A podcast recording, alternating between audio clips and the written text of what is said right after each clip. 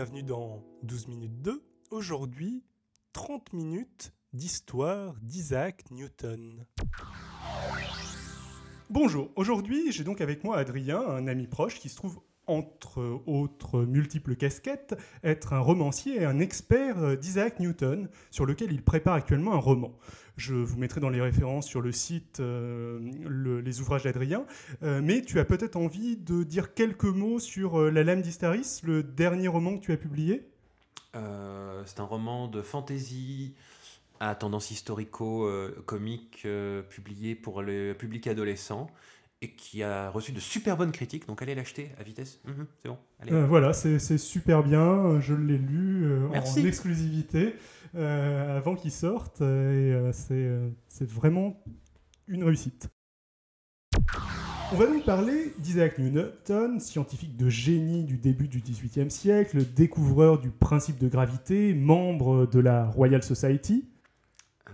membre il a eu une la, Royal Society, bah, c'est la première organisation scientifique, la première université scientifique véritable où les scientifiques parlent entre eux, échangent leurs découvertes et tentent de soit confirmer, soit infirmer les découvertes des autres. Le principe du, peer reviewing. Newton a été la première véritable locomotive à rejoindre la Royal Society, mais il a eu une, histoire quand même assez compliquée avec euh, la Royal Society. Euh, le président de, la, pendant une vingtaine d'années, il a été l'ennemi intime du président de la Royal Society. Il euh, ennemi tellement euh, qu'il ne supportait pas qu'il refusait de lui montrer ses découvertes. Alors de son côté, pendant qu'il travaillait, il a découvert des, euh, des choses incroyables que l'époque n'avait pas. Il a inventé donc les, les, les, lois mathématiques qui régissent le monde, les, c'est la première euh, mathématisation du monde, c'est un peu le, rêve de Descartes. Euh. L'invention du système du monde, la manière de représenter le mouvement des objets d'une manière euh, mathématique objective. La façon de dire, ah, on lâche une bille à un instant t, à l'instant t1 il se trouve à l'endroit x, à l'instant t2 il se trouve à l'endroit y. Quelque chose qui n'existait pas.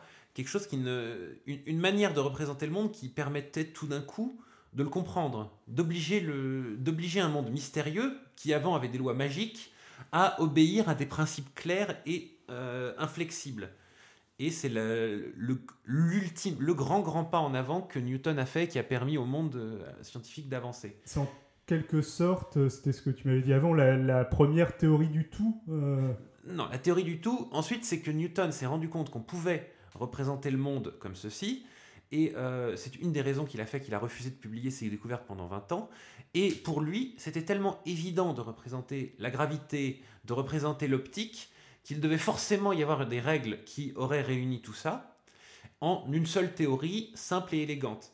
Et le problème, c'est que pour lui, il avançait tellement vite dans tous les domaines dans lesquels il avançait, euh, la théorie du tout devait forcément être juste au bout du chemin, à peine loin. Donc il ne voyait pas d'intérêt de publier les détails de la théorie du tout avant de la voir en entière.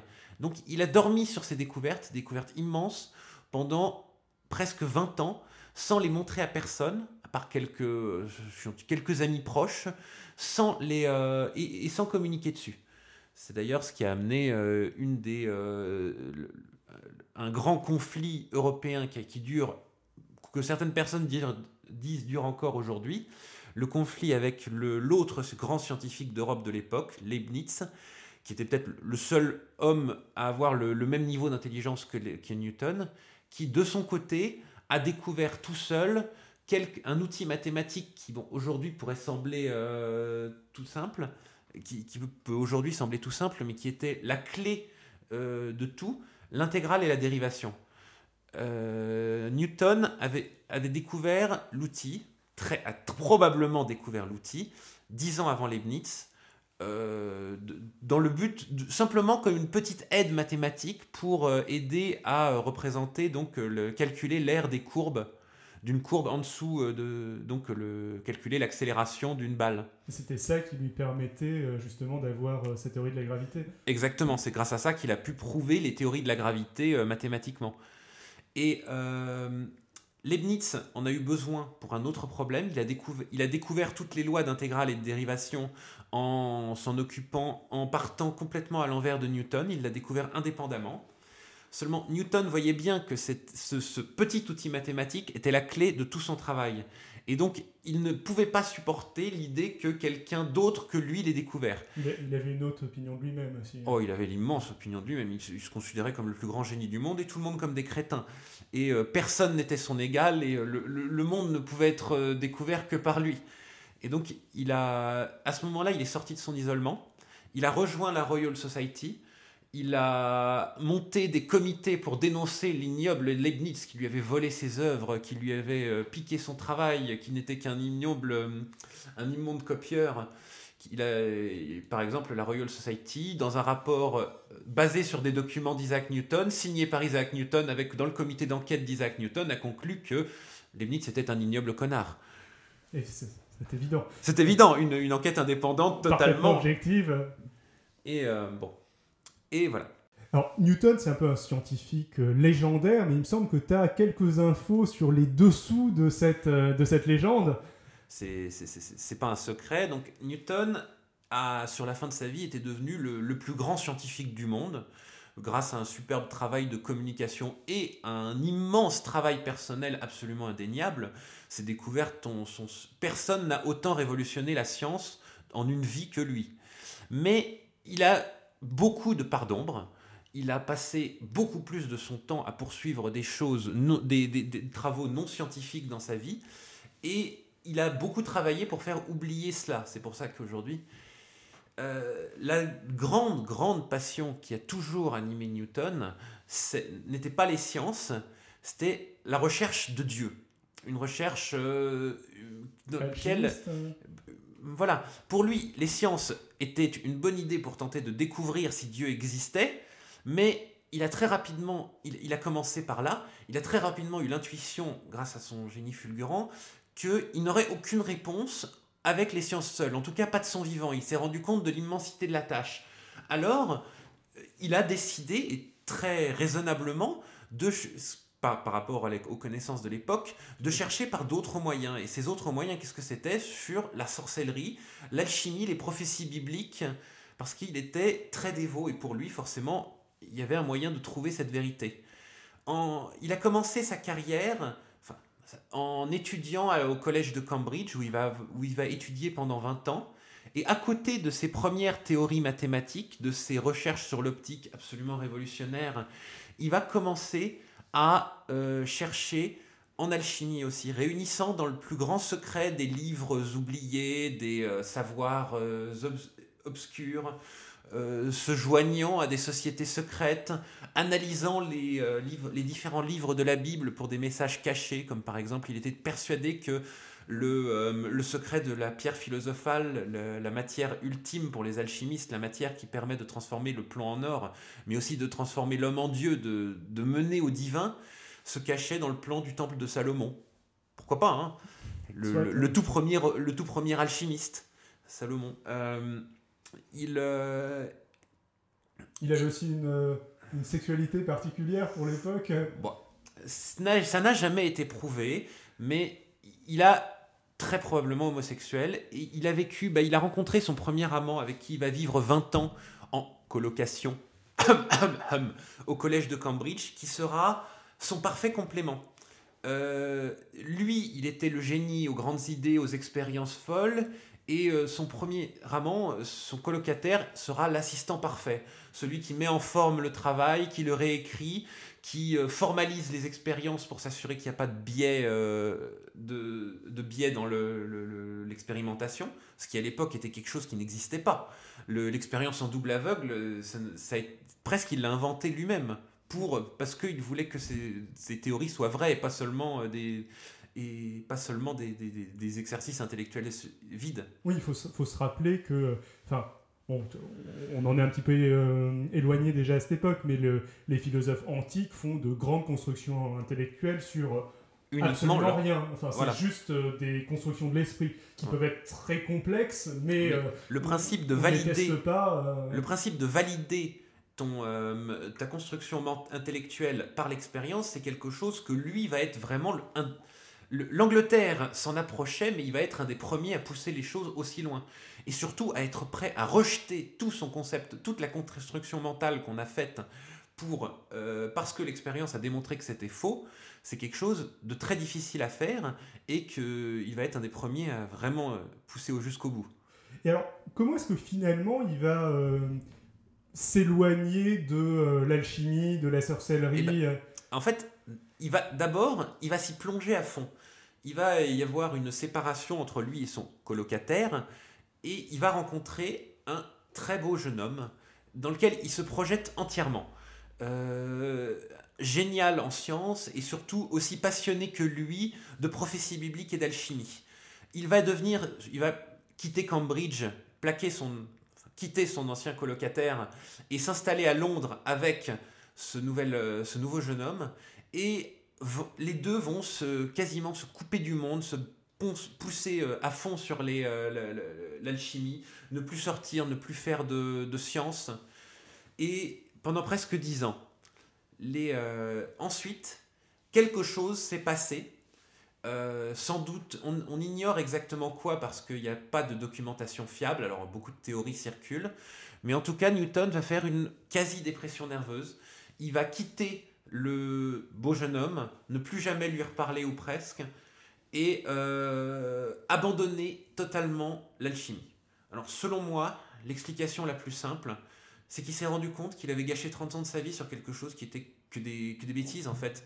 Il a tenté d'étudier scientifiquement l'alchimie et il en est arrivé à la seule conclusion possible, c'est que ce n'était pas une science, simplement des, expériences chimiques ridicules euh, entourées d'un halo de secrets mystérieux qui vise à faire croire qu'on pouvait euh, trouver l'immortalité euh, par, par ce biais. Et le fait de voir. Et à côté de ça, ça a été le moment où justement Leibniz a publié sa découverte de, euh, de, l'intégration. Et il s'est vu bah, complètement dépassé. La vraie chose pour laquelle il pouvait révolutionner le monde, qui était les sciences, il les a laissées de côté stupidement. Et maintenant, quelqu'un est sur, ses traces et risque de découvrir toutes les choses qu'il aurait dû découvrir lui-même à sa place. il était au fond du trou heureusement, à ce moment-là, est arrivé euh, son meilleur ami, John Montagu, l'homme le plus riche d'Angleterre et également sans doute l'homme le plus débauché d'Angleterre de l'époque, ce qui, connaissant la société, euh, était quand même quelque chose d'assez fort, qui est venu à son secours. Déjà, il l'a fait re-rentrer à la, Royal Society. Newton était presque ruiné à force de, bah, de rien faire. Euh, il lui a trouvé une position qui était censé être honoraire, mais dans lequel Newton va se plonger avec un bonheur euh, que, euh, incompréhensible, enfin, que nous parle extraordinaire, la position de maître de la monnaie d'Angleterre. Et euh, Newton va se remettre à la science à toute vitesse. Va, la, Royal Society, comme je l'ai dit, était devenue une, une sorte de réunion d'incompétents. On y, on y passait des articles les plus, plus farfelus, sans presque de contrôle. L'ancien président qui, était un, un naze euh, qui détestait Newton et qui du coup euh, l'en avait chassé presque. Et il va très rapidement en être nommé président, simplement par la vertu d'en être le, le, membre le plus intelligent.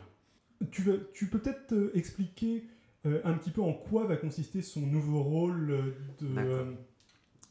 Alors, le rôle de maître de la monnaie d'Angleterre était un rôle honoraire, d'être l'homme chargé de surveiller la, fabrique de la presse de monnaie anglaise, euh, c'est-à-dire celui qui fabriquait les pièces de monnaie en argent ou en or.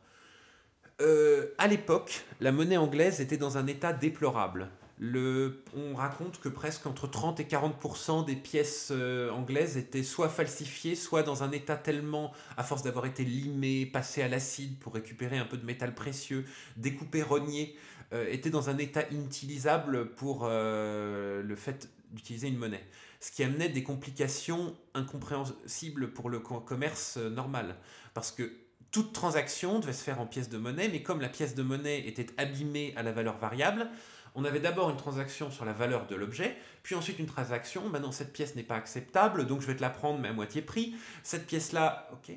ce, qui rendait, ce qui était un handicap euh, terrible pour le commerce, surtout par rapport aux euh, économies espagnoles et euh, portugaises qui disposaient de mines d'argent aux ressources quasiment infinies en, euh, Dans le Nouveau dans le Monde. Nouveau Monde, et donc qui compensait le fait qu'il existait des fausses pièces en introduisant toujours plus de vraies pièces sur le marché, qui donc, elles, euh, n'étaient pas euh, discutables.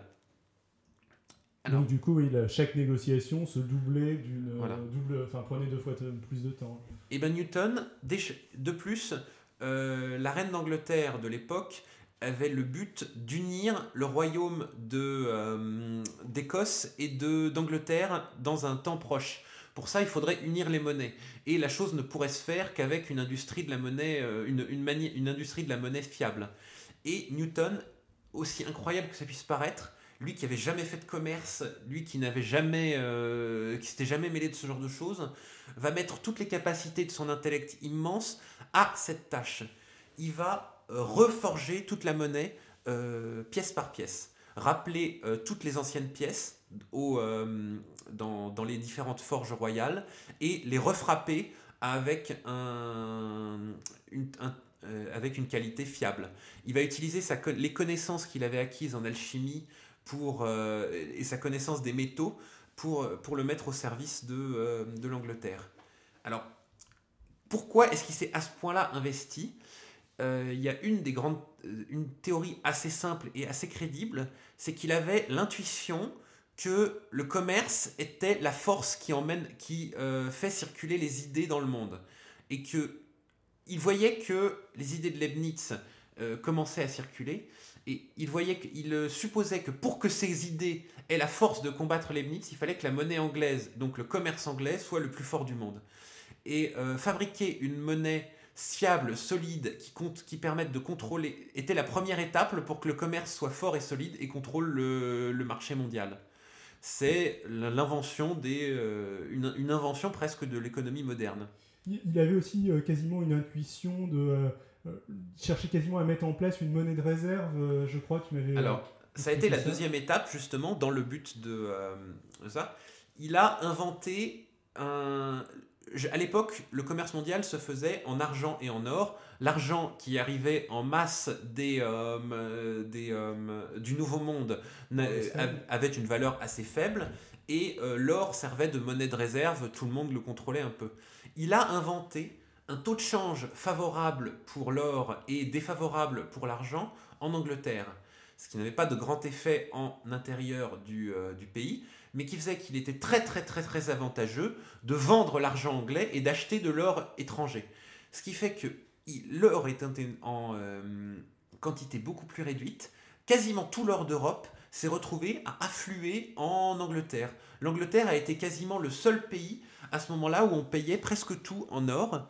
Et par le fait qu'il contrôlait le flux de l'or mondial, ça a donné une suprématie à l'économie anglaise que euh, les autres pays ont mis des années à comprendre et surtout euh, n'ont jamais pu se remettre presque dans l'économie du XVIIIe siècle. D'accord, c'était euh, un, un coup de génie. Alors, il me semble aussi qu'il était, il a joué quasiment un rôle de policier à ce poste. Ah oui, le rôle de maître de la monnaie d'Angleterre venait aussi avec un devoir qui était de chasser les faussaires. Et le but de Newton était de fabriquer la première monnaie moderne. Une monnaie n'est fiable que si les gens ont confiance en elle. Le danger de la confiance de la monnaie anglaise à l'époque venait d'un seul endroit, les faussaires. Si on ne peut pas savoir si une pièce est vraie ou fausse, elle, euh, on ne peut pas avoir confiance en la monnaie. Alors, à l'époque, le commerce de faussaires était le, commerce qui rapportait le plus de tous les commerces illégaux euh, de anglais. Il, bah, s'est mis lui-même à chasser les faussaires. Il a, euh, il a d'abord la première étape, c'était que pour poursuivre un criminel, il faut payer un procureur, si tu es la victime, pour que le procureur poursuive le criminel, en quelque sorte. Les victimes doivent payer leur propre procès. Ce qui était un système un peu euh, foireux. Vaguement injuste. Oui, mais qui marche. Il faut bien que les- la justice soit rémunérée quelque part, et le- l'Angleterre était ruinée, donc personne n'avait de moyen de payer de juge indépendant.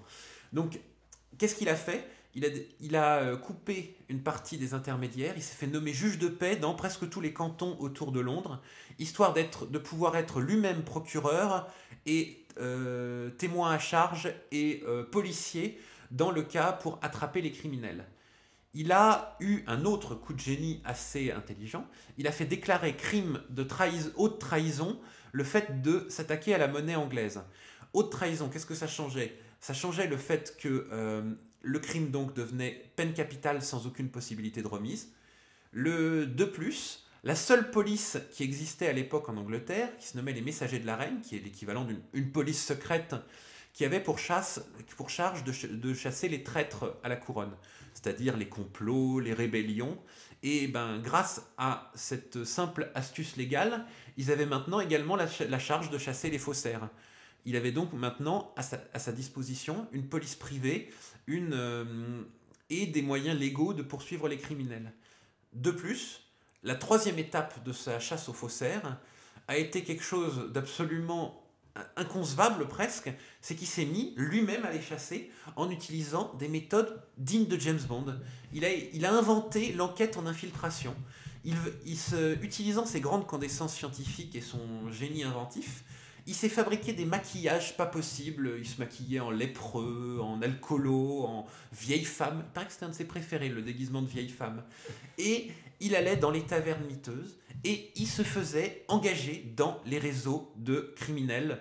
Il remontait les réseaux euh, étape par étape jusqu'à trouver les chefs et à ce moment-là, il pouvait les arrêter et les faire pendre. Il n'avait aussi aucun scrupule à euh, euh, pousser les sous-fifres à dénoncer leur, maître en échange de clémence sur la peine.